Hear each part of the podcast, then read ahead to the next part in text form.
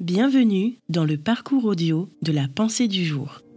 Rien ne pourra nous nuire de Derek Prince. Dieu qui nous a délivrés de la puissance des ténèbres et nous a transportés dans le royaume du Fils de son amour, en qui nous avons la rédemption, la rémission des péchés. Colossiens 1, versets 13 et 14. Par notre foi en Jésus et sa mort sacrificielle, Dieu nous a délivrés de la puissance des ténèbres. La puissance. Dans le grec original, elle désigne l'autorité. Satan a l'autorité sur celui qui désobéit, qui ne croit pas et qui n'est pas sauvé. Cependant, à travers Jésus, Dieu nous a délivrés de cette puissance des ténèbres et nous a transportés dans le royaume du Fils de son amour, en qui nous avons la rédemption. La rédemption. Nous avons été rachetés.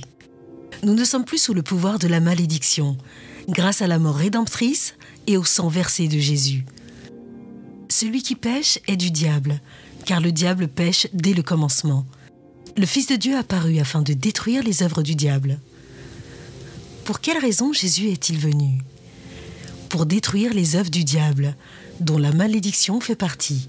Dans Luc 10, verset 19, il est dit Voici, je vous ai donné le pouvoir de marcher sur les serpents et les scorpions, et sur toute la puissance de l'ennemi, et rien ne pourra vous nuire. Satan peut avoir de la puissance, mais Jésus nous a donné une puissance au-dessus de celle de Satan, afin que rien ne puisse nous nuire.